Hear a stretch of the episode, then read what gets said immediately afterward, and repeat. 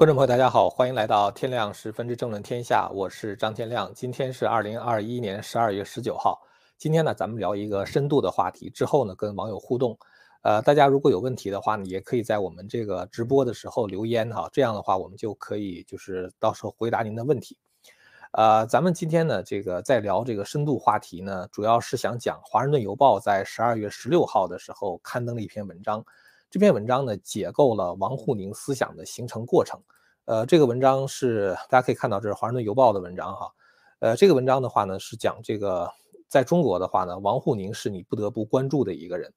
呃，他呢把王沪宁形容成为中国最危险的一个男人。呃，为什么会是这样？这个我们一会儿再给大家详细的分析。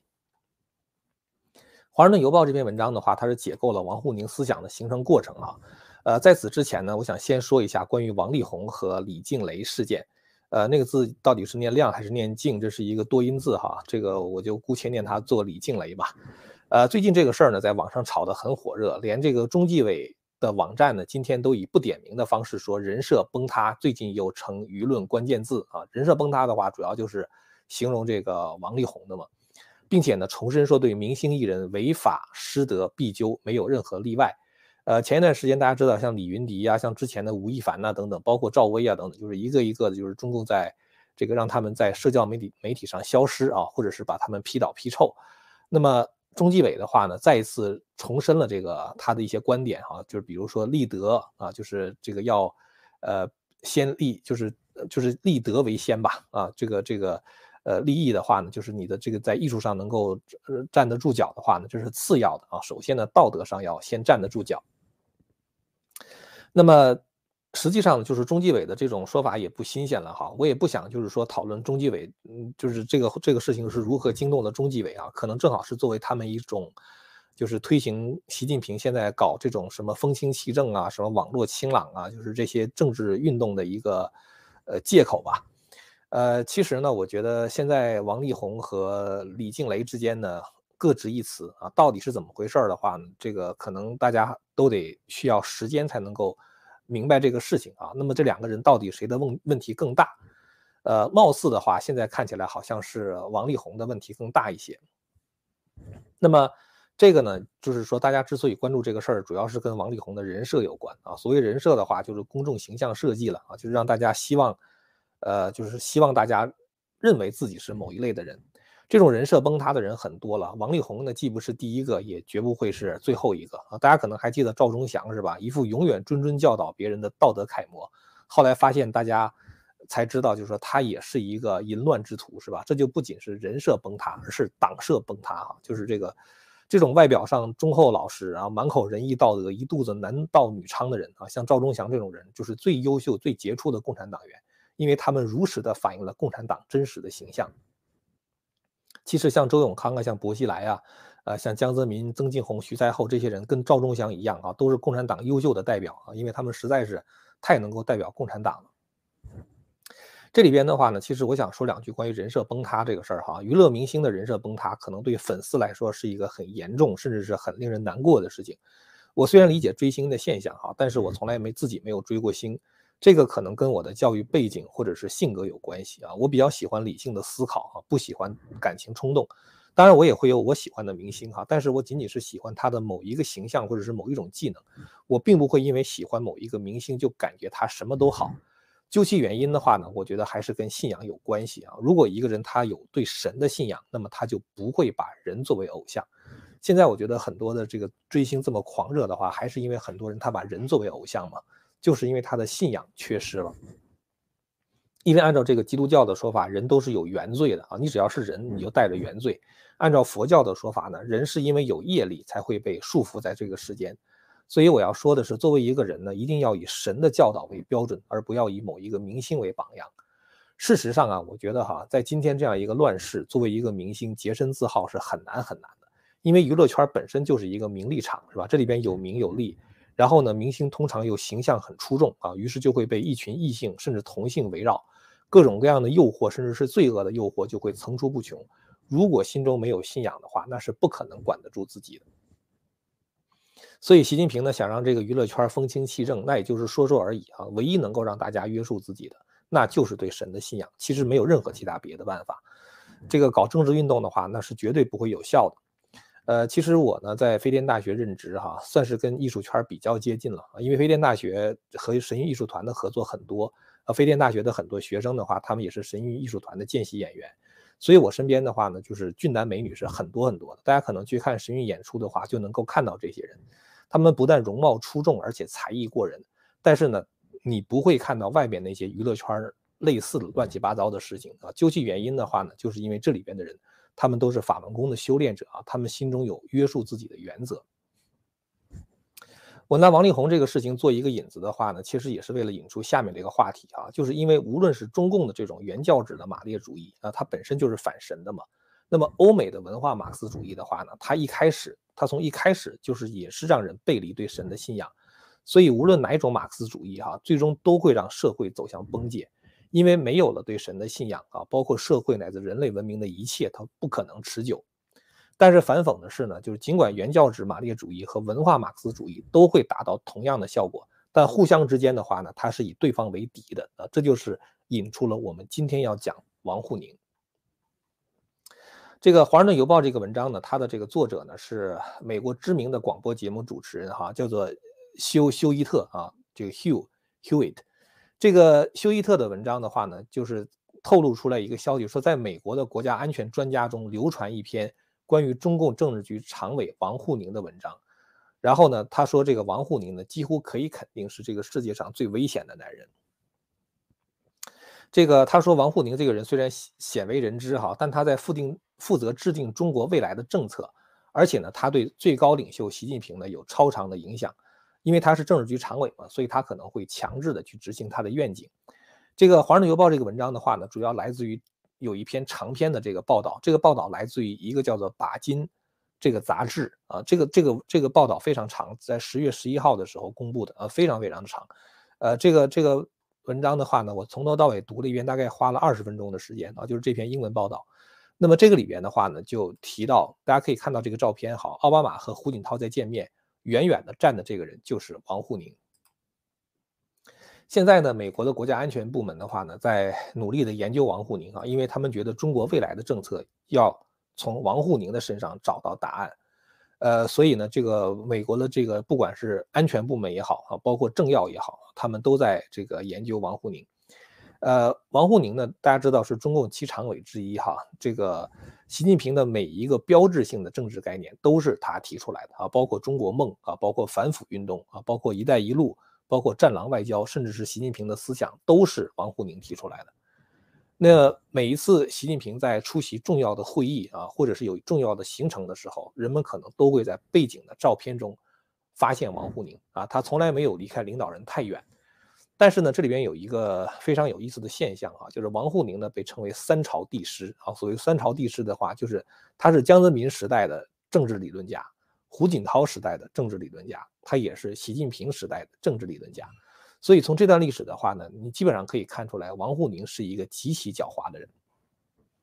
因为中共这三个领导人，他们互相之间的这种就是呃关系的话，特别的紧张。江泽民呢特别恨胡锦涛啊，因为胡锦涛是被邓小平选中了。这个江泽民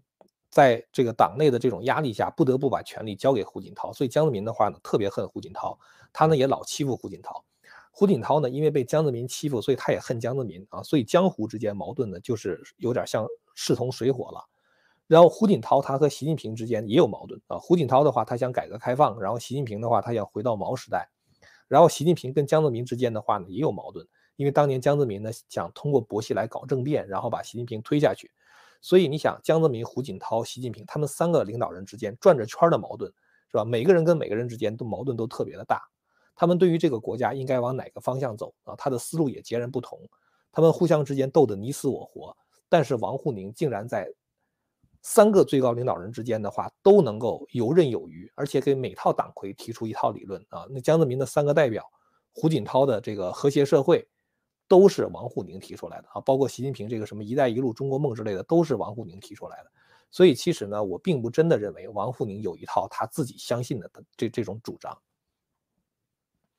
这个杂志关于王沪宁的这个生平的报道呢，有一个细节是很有意思的。王沪宁呢，在一九八八年的时候啊，他以访问学者的身份来到美国，在美国的这个爱荷华大学和加州大学伯克利分校呢做访问学者，达到一年的时间。一九八九年他回国之后呢，担任了这个国际政治系的主任。一九九四年的话呢，担任了复旦大学法学院的院长。那么他当时在美国的时候呢，就走访了美国很多的州啊，他也走访了美国很多的学校。他呢认为美国面临着一个不可阻挡的危机的暗流。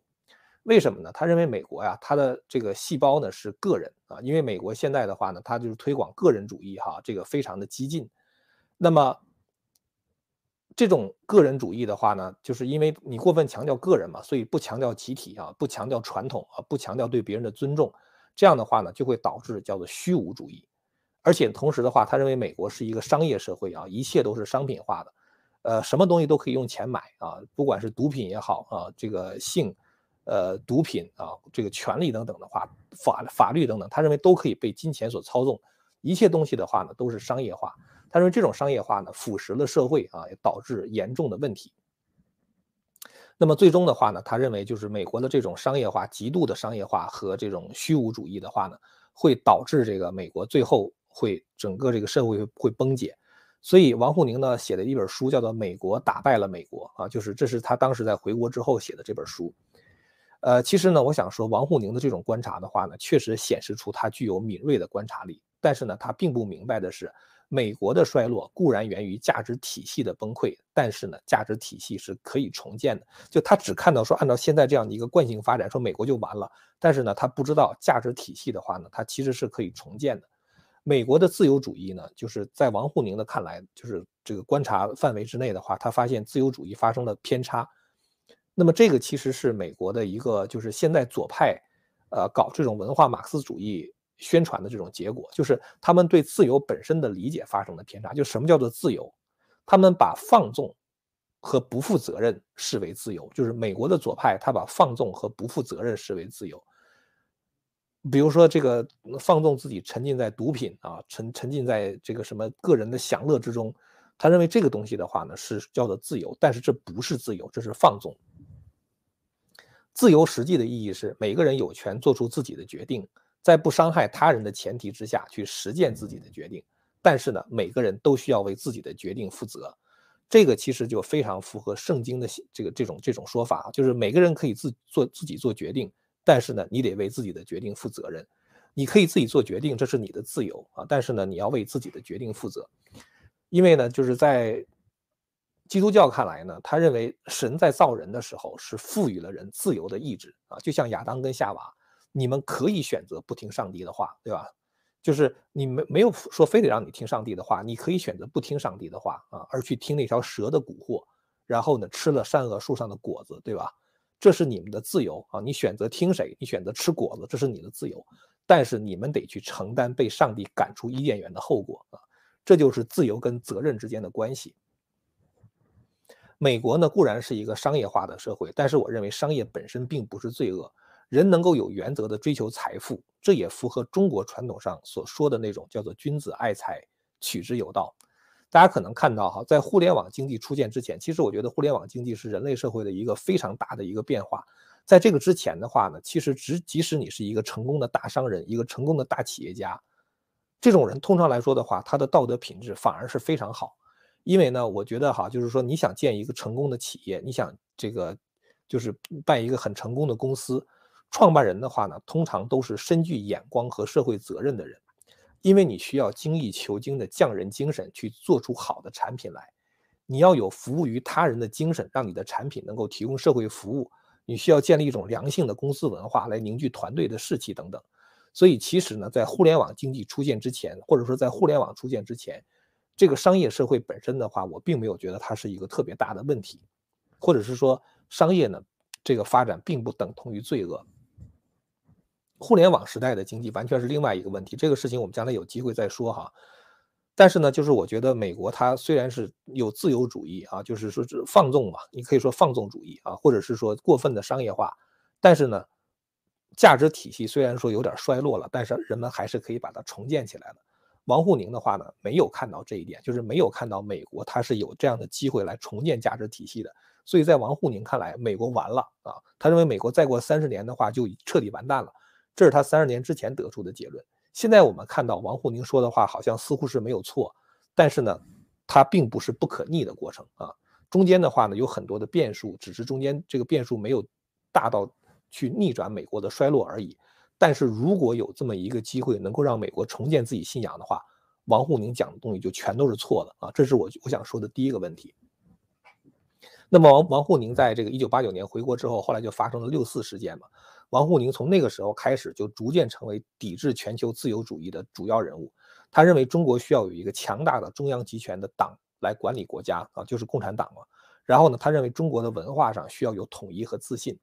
但这种文化的统一和自信建立在什么之上呢？这就是王沪宁现在。或者是三十年以来一直想要努力做的工作，就是他要创造一套新的核心价值观。他的这种核心价值观呢，在按照这个《华盛顿邮报》的说法，就是把马克思主义和中国的儒家和法家三者结合起来。然后的话呢，还要结合西方国家的主权的概念和民族主义的概念。然后他想把这些东西融合到一块儿，干干什么呢？就是抵制西方自由主义的影响。王沪宁开出这个药方啊，我觉得是完全错误的哈。我一直深深的相信，就是一个国家持久的繁荣，它是需要有意识形态的保障，人们需要遵照某种价值观去生活。关键的问题是在于提出价值观的人应该是谁。在王沪宁看来，这种价值观呢，应该是由党的领袖提出啊，然后呢，通过党的组织力量自上而下的推广出去。你想你就知道，在中国这种事情是不可能的。为什么呢？因为。党的组织从理论上来讲的话，就共产党的组织哈，从中央到地方的这个组织，理论上的话，它是靠什么凝聚起来呢？它也是从这个价值观出发凝聚起来的。因为你一个一个的党党员，你加入这个党的话，理论上来讲啊，当然实际上可能不是这样。理论上来讲的话，你加入这个组织的话，是因为你认可它的价值观。这种价值观里边，比如说包括对领袖的忠诚啊等等。但是呢，实际上当这种价值观衰落之后，党的组织就变成了运转不灵的机器，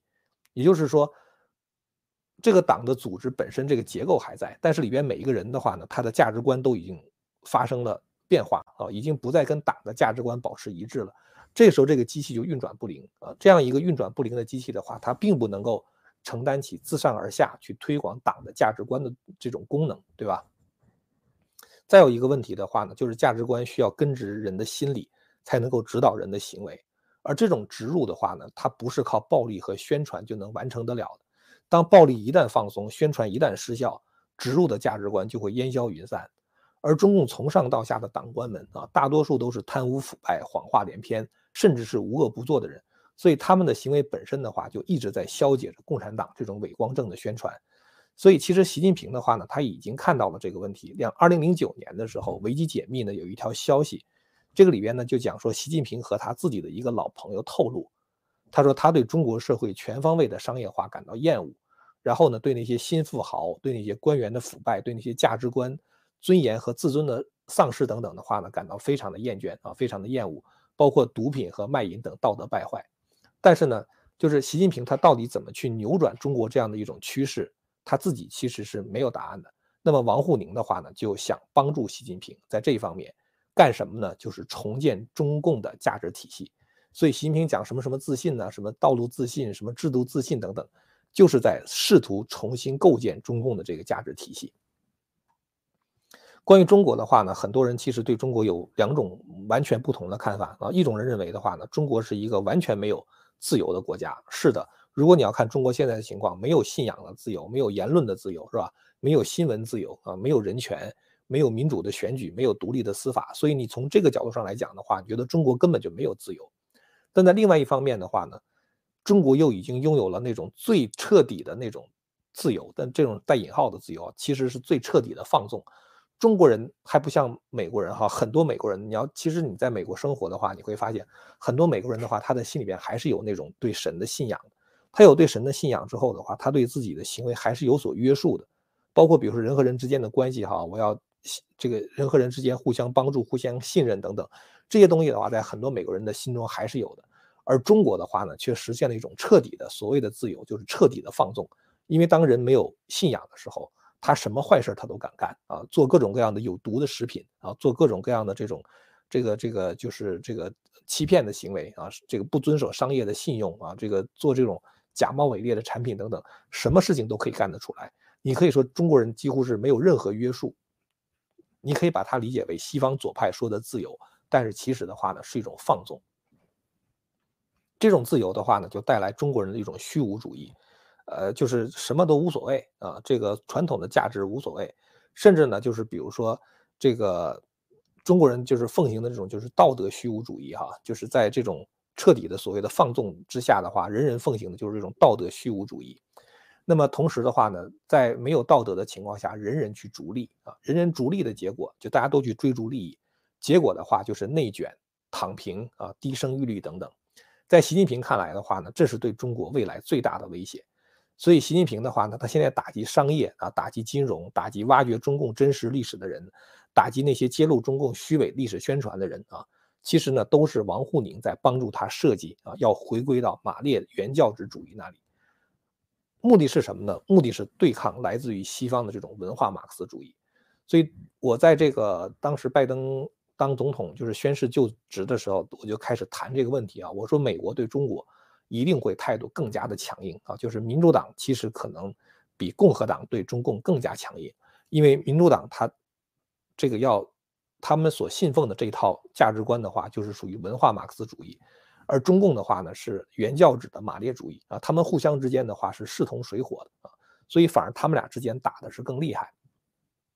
那么王沪宁呢？他现在就是想回到原教旨的马列主义，就是来对抗西方的文化马克思主义。那么王沪宁他所想要做的话，就是把马克思主义和儒家和法家，呃，捏合到一起啊。这个是绝对不可能的啊，因为马克思主义它是讲斗争的啊，儒家的话它是讲和而不同的，就是和谐社会啊。马克思讲斗争，这两个东西怎么能融合到一块儿呢？是吧？马克思主义是一种极端主义啊，儒家的话又讲中庸啊，所以马克思跟儒家的话，它也不可能捏到一块儿。然后在中国历史上，儒家跟法家互相之间斗了两千多年，这就像把水和火放在一块儿一样，既无从下手，也不可能实现。那么习近平从王沪宁那里得到的药方的话，那也就不可能是对的。十二月八号那天呢，我们在这个频道做节目的时候，曾经提到过，这个世界呢有四股力量啊，在争夺这个社会的主导权。唯一的一个正面的力量就是传统的信仰和文化啊，这股力量来自于神。呃，所以你会看到中共的现在在中国大陆，就是把法轮功视为他最大的一个敌人啊，就是因为法轮功学员坚持对神的信仰，那这就是一种去回归传统的信仰和文化的力量啊。那么这个呢是一股力量，那么还有一股力量的话，就是中共自己啊，是原教旨的马列主义，还有一股力量的话呢，是西方左派的文化马克思主义，还有一股力量，第四股力量的话就来自于高科技公司。所以，我们看到这四股力量互相之间的较量的话，几乎是没这个四股力量中任何抽到两股力量，你发现他们互相之间都在这么较量。在美国，其实我们可以看到啊，有一批左派，他们是反对高科技公司的啊，像那个 Elizabeth Warren 哈，就是那个麻州的那个参议员，他就想拆分高科技公司。那高科技公司的话呢，它其实也在某些方面的话反对大政府啊，比如说高科技公司它会推广。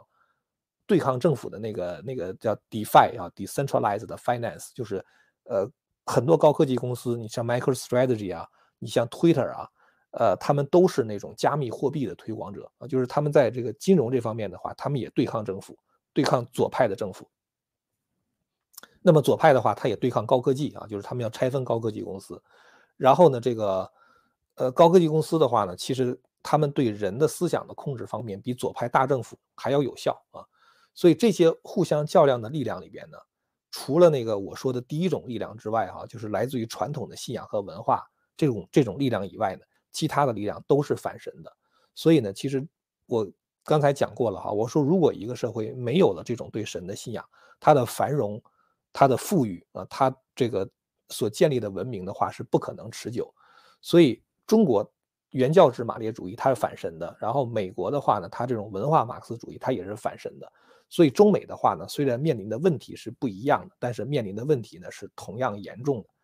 呃，这个呢就是我想就是就这个大家如果有兴趣的话，可以看看这篇文章哈。这个文章讲王沪宁还是讲的蛮深的啊，但是就是这个里边，我觉得他没有完整的阐述出一个观点啊，没有完整的阐述清楚一个观点。那就是王沪宁对美国的观察是对的，但他开的药方是错的啊。他确实是说美国呢，这个呃，由于这个他的信仰衰落、极度的商业化和这个，呃，他的这个自由主义的泛滥啊，造成美国的衰落。他认为美国要完蛋了啊。但是他这个观察的话呢，就是也没有什么问题，就是因为美国左派现在确实是把美国带到这种就越来越下滑，甚至可能会造成整个社会崩溃的那样的一个局面。但是呢，如果美国人觉醒了，重建自己信仰的话，这个趋势是完全可以逆转。王沪宁看到了美国这个趋势的话呢，他就想在中国搞一套对抗这个趋势的东西，就是他现在跟习近平搞的这套东西。我们刚才也分析过了哈，就是王沪宁搞的东西为什么根本就就是这个这个就是不可行啊，就不 practical 啊，就是你你无法实现它。呃，今天其实给大家讲这东西呢，讲了很多关于对这个信仰方面的这个一些一些思想思考啊，就是因为现在的这个社会问题呢，它的出现都是跟人的信仰的衰落是有关系的。呃，那么下面的话呢，就是说我想花一点时间，因为很久没有和大家一块互动了啊，就是有一些呃好，就是这个这个好长时间没有跟大家互动了，所以呢，有一些问题呢，呃，有的朋友呢是在这个会员网上提出来的啊，有些呢是在刚才这儿的留言。那么咱们现在呢，就把这些问题呢给大家呃读一下啊，然后的话咱们一块儿来探讨一下哈。这个我开始您先念问题哈，然后的话再回答大家的问题。第一个问题是问，请问教授，您估计中国什么条件下可以开放普通人一般需求的护照申请？啊，这个我不太清楚啊，这肯定是中共他们自己这个制定政策了。呃，因为可能是疫情的原因吧，所以很多人在申请护照的时候，中共就不想让这些人离开国家。呃，再有一个的话，其实我觉得还有一个原因就是现在中国没钱了啊，你要出国之后的话要换外汇，要花钱，这个可能中共也不想这个满足大家的要求，所以说这个可能是这个护照申请变得越来越收紧的原因。当然，刚才从我们刚才讲那个王沪宁这个事儿哈，大家可能也会知道，这个王沪宁呢在帮助习近平。呃，就是重回毛时代啊，建立一个对抗西方的这个价值体系。那么这样的话呢，他也不希望中国人到西方去去接触西方的那个价值体系。所以我觉得，可能以后中国人出国呢，这个会变得越来越难啊。呃，这就是这个朋友的问题，咱们就先聊到这儿了哈。下面一位朋友说，老老师了解古希腊斯多葛学说嘛？感觉是西方哲学思想中与法轮大法最为相似的一支。这个法轮大法，呃，不是。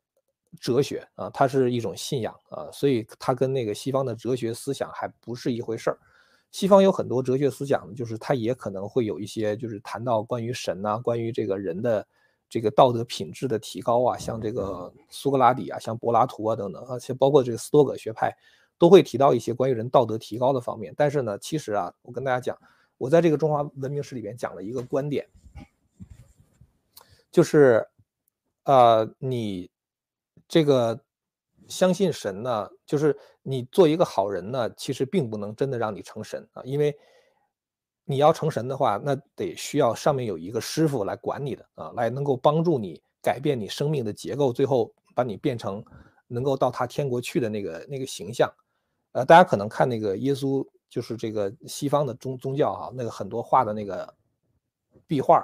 那个里边的小天使是带翅膀的，大家大家知道吧？就是你你会看到很多带翅膀的小天使，是吧？就是你到他的那个天国呢，你可能你的形象都得变成那个样子。如果没有那个神来帮助你来改变你的话，你是一点办法没有的。你天天我做好人，我就天天这个读儒家的书，呃，做一个圣人。即使那样的话，其实你不并不一定能够到他的天国去啊，就是因为你还是需要有一个师傅的。所以，如果你只是学哲学啊，只是学一些理论，没有师傅，没有上面的师傅来渡你的话，那你是。只能在人中了，就是你只能在六道中轮回，所以这就是为什么选择一个非常好的信仰是，呃非常非常重要的。就是你你选选择一个就是有神管的信仰是非常非常重要的。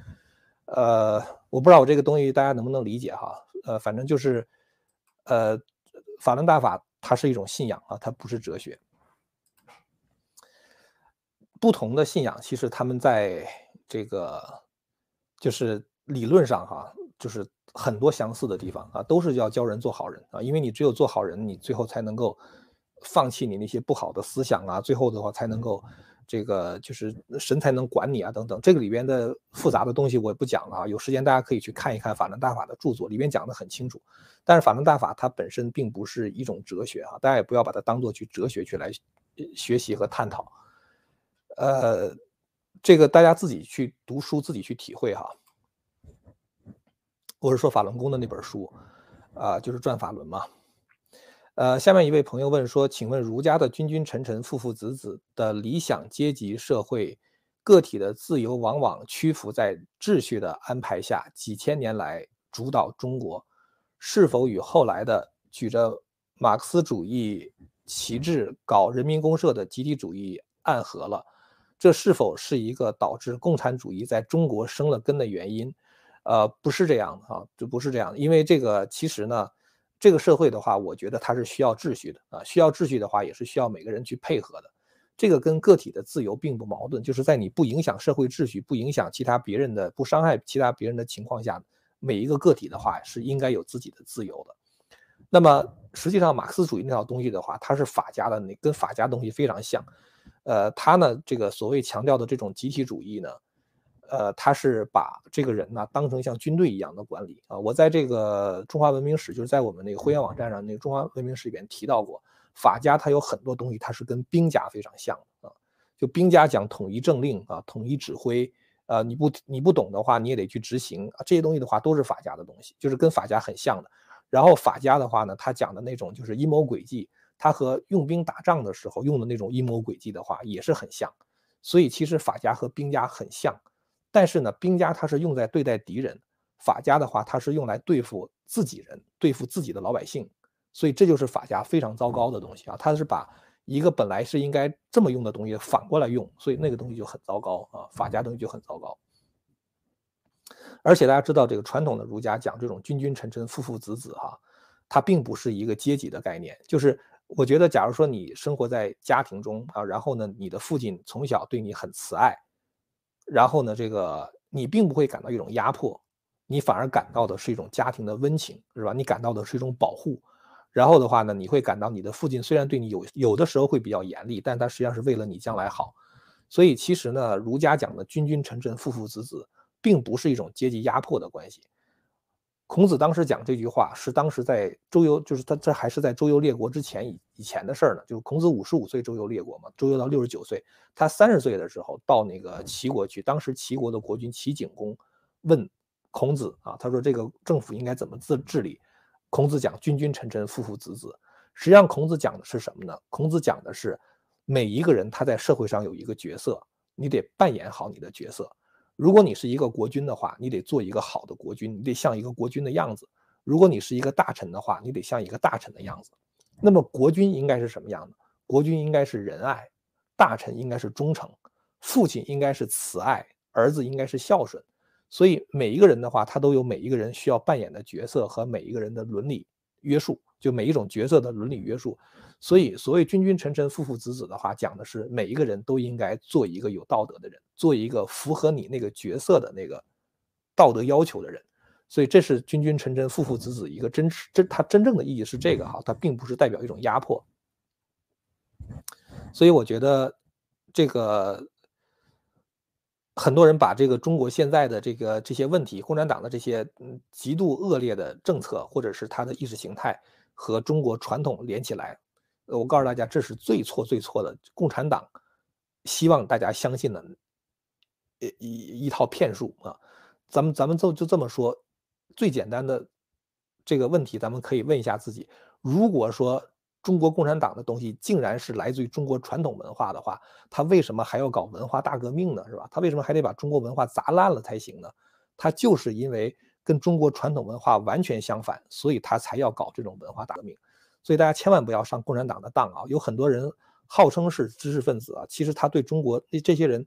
大家记住我说的话哈，只要一个人说共产党的东西跟中国传统的东西是一样的，这个人一定是在骗你，他一定是不懂什么叫中国的传统文化啊！这这个这个，大家看了我这个中华文明史系列，在我们的会员网站上，里边有七集是给大家免费看的哈。其实那七集看完之后的话，大家大概也应该知道了，就是这些问题其实都是很简单的问题。呃，下边一位朋友问，请问张教授，你练法轮功为什么熟读圣经？两者有冲突吗？谢谢。呃，圣经的话呢，它是也是一个伟大的觉者啊，就是耶稣留下来的啊，在这个世界上出现过很多伟大的觉者啊，像释迦摩尼啊，像耶稣啊，啊，像老子啊，呃，包括像摩西啊，呃，包括藏传佛教还有很多觉者了，像弥勒日巴呀，像莲花生大师等等，出现过很多觉者，他们的那些讲的话，对我们在道德上来说的话，都是有指导作用的。我是说，在道德上都是有指导作用的。但是在修炼上的话，你要选定一个法门啊，然后的话呢，你修哪个法门的话，就是让哪个法门的师傅来管你啊，因为你修哪一个法门的话，是要去他的那个天国嘛。所以我觉得呢，就是呃，圣经的话呢，我为什么读圣经呢？就是我我其实没有太读圣经哈，我我我看过一些圣经，我主要想说的是什么呢？因为美国你要想了解美国的话，你不理解圣经，你基本上来说你不不会理解美国的。就是美国，它整个这个社会，它是建立在犹太基督教文化基础之上的。而犹太教的话，就是旧约全书嘛，对吧？基督教就是旧约加上新约全书。所以你如果不理解圣经的话，你不会理解美国是怎么回事所以就是说我读圣经的话，它是圣人之言啊，就跟我读儒家的那个孔子的话是一样的。呃，但是呢，就是说我这个读里边的有有一些道理的话，我觉得讲的特别特别的对啊。但是我自己的师傅是谁，这个我是很清楚的啊。所以我觉得这个这个这个，我对这个问题我就是这样理解的了哈。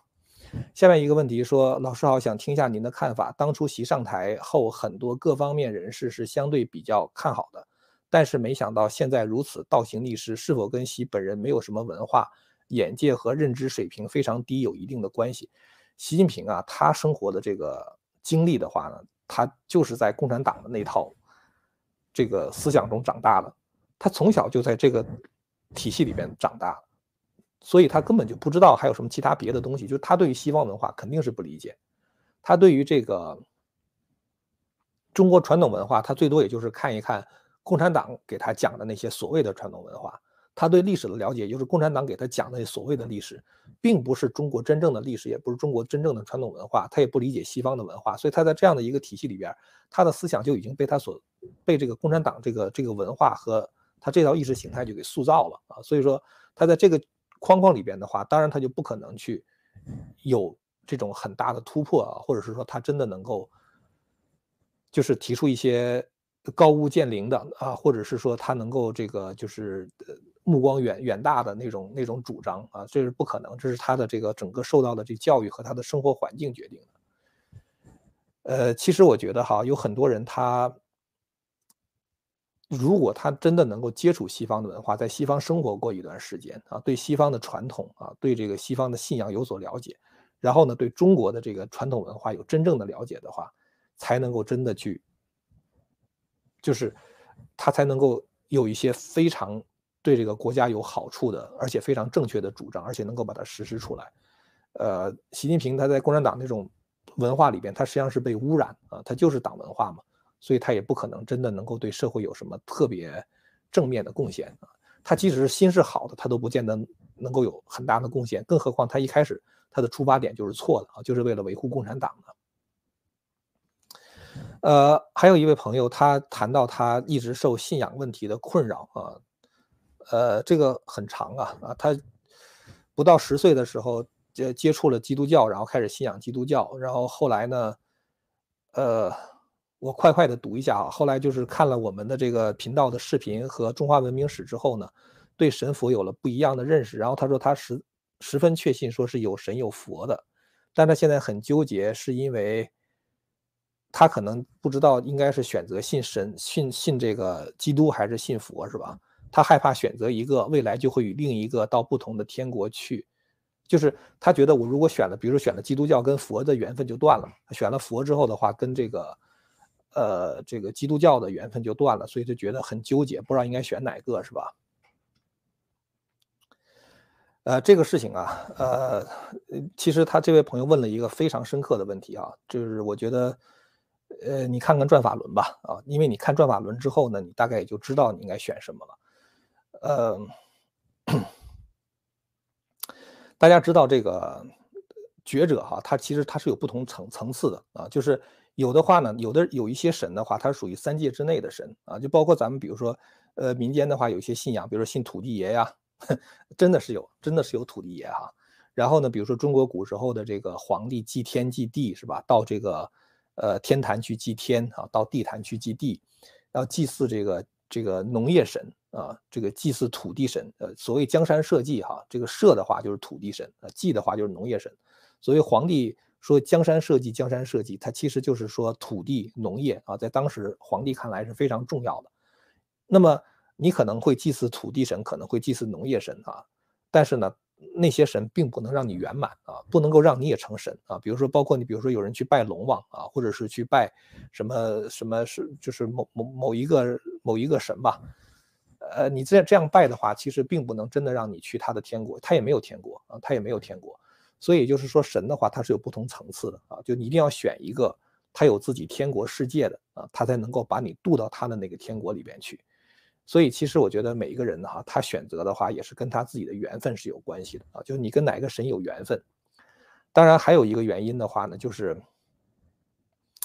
我们现在生活的这个世界哈，其实现在到了一个非常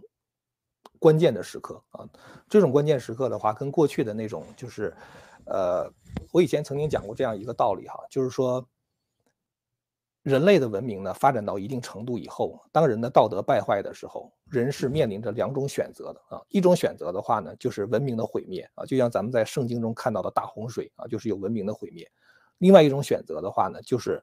这时候会有神来重新帮人再把人的信仰规范起来啊，再规正起来。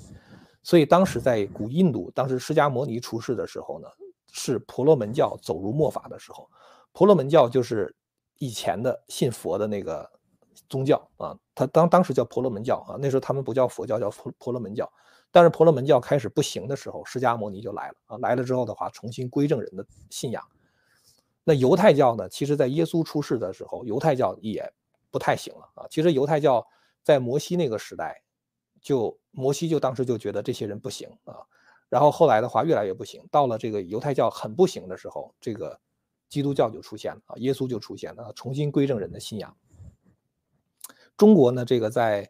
这个春秋的时期啊，孔子讲叫做礼崩乐坏啊，就那个时候呢，是人的道德不行啊，所以孔子出来重新归正人的道德。就是当人道德不行的时候的话呢，可能会有这样的机会啊，就是有觉者啊，或者会有圣人来啊，把这个人的道德重新规范起来。当然也有可能就是一下子毁掉了，就是像我们以前听说过。很多的文明啊，什么姆大陆啊，什么亚特兰蒂斯文明啊，就当人的道德不行的时候的话，这个文明就毁灭了。这种事情的话，都发生过啊，都发生过。但是今天的话呢，其实你看人类社会啊，不管是美国也好啊，不管是中国也好，全世界所有的信仰啊，佛教也好，道教也好，基督教也好，其实都在走向衰落。现在有很多的人，他们在这个美国讲这个基督教神学啊，我不知道大家听说过。一个名词没有，叫做成功神学啊。所以成功神学的话，就是如果你信神的话，神会保佑你啊，他可以这个帮助你这个呃做这个大生意啊，他可以帮你发财啊，他可以帮你这个呃身体好什么什么之类的。所以这种成功神学的话，他其实不是在真的相信神啊，他也没想去神的天国，他是希望在人世间得到荣华富贵啊。他这个信神的话，他其实是在跟神讨价还价，他在跟神做买卖。他觉得我对你好了，我给教堂捐款了之后的话，神应该保佑他。这都不是宗教建立的原因啊！宗教建立的原因的话，是要归正人的道德，然后的话把人带到天国去。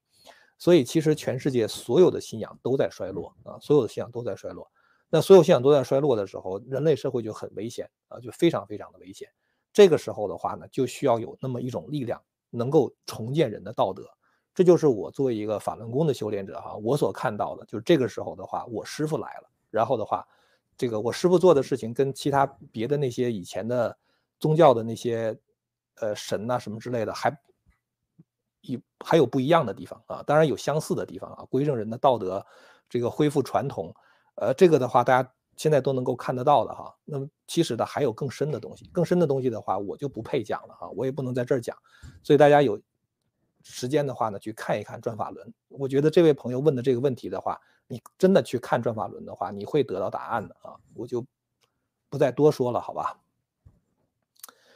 呃，下面一位朋友问说，天亮老师好，周六台湾举行了四项公投，结果是四项公投全数不同意，票数大约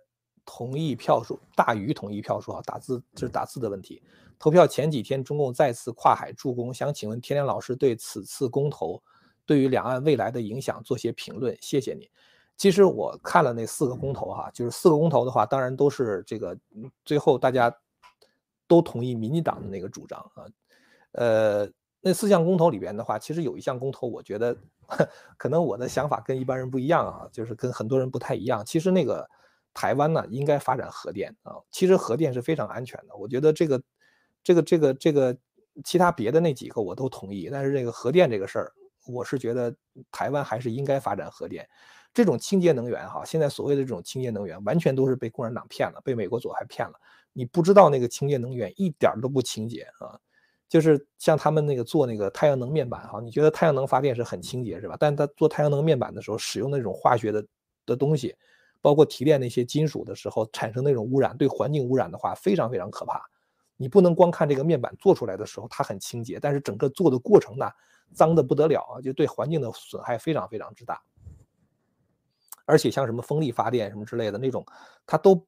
不可持续的，就是它都不是稳定输出的能源。其实核能是非常非常干净也非常安全的能源，呃，但是呢，我知道很多人的话，他就是在长期的那种宣传的过程中，他就觉得核能很危险啊。其实跟坐飞机一样，很多人以前都觉得，哎呀，坐飞机太危险了。现在大家可能知道吧，坐飞机其实特别的安全，基本来说的话，不大可能会出事儿的。偶尔出一次事儿，大家就觉得，哎呀，不得了了，这核这个这个这个这个这个。呃，像这个日本福岛核电站事件或者什么其他切尔诺贝利，大家就觉得这个非常非常危险。其实有很多方面可以保证这种核能的安全的，但是呢，大家知道这个核能一发展呢，你肯定会危及到传统的这种煤炭是吧？化石能源对吧？然后的话呢，也会危及到现在左派想做的这种绿色能源。所以呢，就是因为这个，大家不要这个核能，他可能觉得怕。核能会影响就业机会或者什么什么之类的，其实那个真正的核能是很安全的啊。呃，至于说两对两岸未来的影响，其实两岸不管怎么样的话，我觉得基本上来说就是维持现状了啊。包括国民党上台的话，他也不会真的就两岸统一的，不可能的啊。只不过他可能会更亲共一点，可能给中共渗透台湾提供更多的便利而已。但实际上两岸。就是这这么就这样被共产党拿去了，我觉得是不可能的。共产党的话，他也不可能去打台湾啊。我觉得基本上来说，两岸就只能这样了啊。就是现在，就是就就先分治吧啊。呃，下面一位朋友说，我只是好奇，真的好奇，转法伦里说法轮功是佛教法门，张教授又总是提上帝。呃，转法轮里边没有说过法轮功是佛教法门啊。当时释迦牟尼说修佛有八万四千法门，那。佛教的话只是其中的一个法门啊，就是法轮功的话呢是佛家的一种修炼大法，它跟佛教是没有关系的啊，跟现在的宗教没有任何关系。呃，还有一位朋友问说，老师可以谈谈纳粹和共产党谁更邪恶吗？当然共产党更邪恶了，共产党光在中国一地就造成了将近上亿的人的死亡啊，包括最近最近一段时间，大家可能知道啊，中国现在老龄化特别严重，光这个。在计划生育期间，共产党屠婴，就是那婴孩都嗯刚生下来就杀死，或者是这个就是强行流产，光这种的话，我觉得上亿都不止啊，就是就这样被共产党杀死的生命上亿都不止，他比纳粹邪恶多了啊，比纳粹邪恶多了。其实纳粹啊，他也是反共产党的啊，这个他虽然自己说自己是社会主义党，纳粹叫国家社会主义工人党，呃，简称叫做纳粹。呃，其实的话呢，就是他跟共产党差不多，但是呢，共产党远远比纳粹更加邪恶啊，特别是在宣传上啊，在欺骗上啊，共产党比纳粹要成熟的多了，而且建立了一套自己的文化。呃，下面一位朋友问说，中华文明被认为是博大精深、源远流长的近五千年，那么为什么突然到了文明了四千八百年左右，突然缠起了脚？是不是比塔利班还邪恶？这个缠足从什么时候开始的？现在你找历史，你根本就找不到，就是从什么时候开始的啊？有人说宋代啊，有人说是这个这个这个，就是就是明吧，或者是明代以后。其实我觉得唐朝以前肯定不会有的哈。所以你说什么四千八百年左右有了突然缠足啊？我觉得这个这个这个这个，哦，你说的是已经文明的四千八百年突然缠足是吗？呃，这个东西我很反感啊，我只能这样跟你讲啊，就是缠足这个事情很反感，他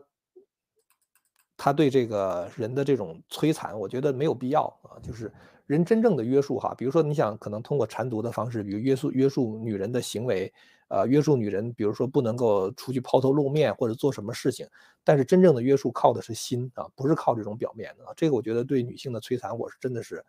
不能接受的。呃，今天好像就是这些朋友的问题是吗？OK，呃，那如果这样的话，那咱们今天也聊了五十分钟了啊，咱们今天就聊到这儿了啊，非常感谢大家的收看。呃，我们这个中华文明史呢，这个礼拜三的时候会更新第七十一集，然后下一个礼拜三，十二月二十九号还是三十号的时候，就最后一集中华文明史就会这个。发表出来啊！之后的话，咱们这整个这一套中华文明史就讲完了。呃，完了以后的话呢，这个我可能在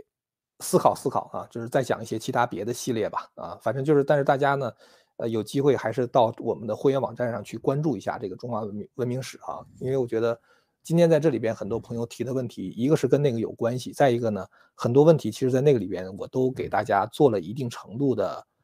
呃，就是探讨吧，所以我觉得那个是很值得看一看的。好了，那么今天咱们就聊到这儿了哈，非常感谢大家的收看，我们下次节目再见。千古文明汇成巨著，百家大义娓娓道来。希望之声精品网，希望之城隆重推出张天亮教授第二部大型讲史系列《中华文明史》，为您重现中国历史上最璀璨的文明之珠。让您在轻松的观赏中汲取古老的智慧和对当代的启迪。今天就登录 Land of Hope 点 TV，Land of Hope 点 TV。